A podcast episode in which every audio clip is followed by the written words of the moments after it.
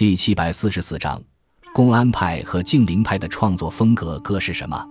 公安派和静陵派是一前一后出现于明末的两个反传统的诗文流派。其中，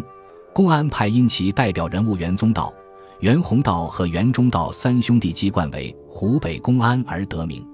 明代自弘治以来，文坛为前后七子所把持，他们畅言文必秦汉，诗必盛唐。大力以后书无读的复古论调，万历时，一端思想家李治质疑复古论调，提出同心说，震动极大，但其最后被迫害致死。与李治有过交往的袁氏三兄弟则贬同心说为读书性灵，不拘格套，推行类似的文学主张，并写下了不少随性而灵巧的诗作。不过，许多诗作也流于千里。值得称道的是其所作的一系列短小、轻灵、隽永的小品文，开创了我国散文写作的新领域。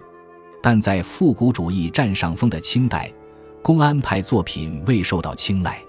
直到近代，因周作人、林语堂的提倡，公安派作品才在读书界热起来。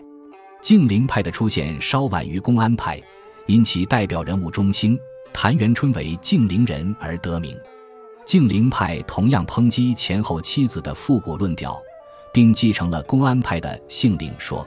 但同时鉴于公安派诗作礼俗肤浅的缺陷，而倡导幽深孤峭，刻意追求恣意深奥，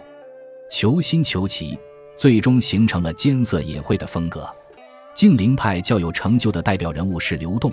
他的《地经景物略》成为静陵体语言风格代表作品之一。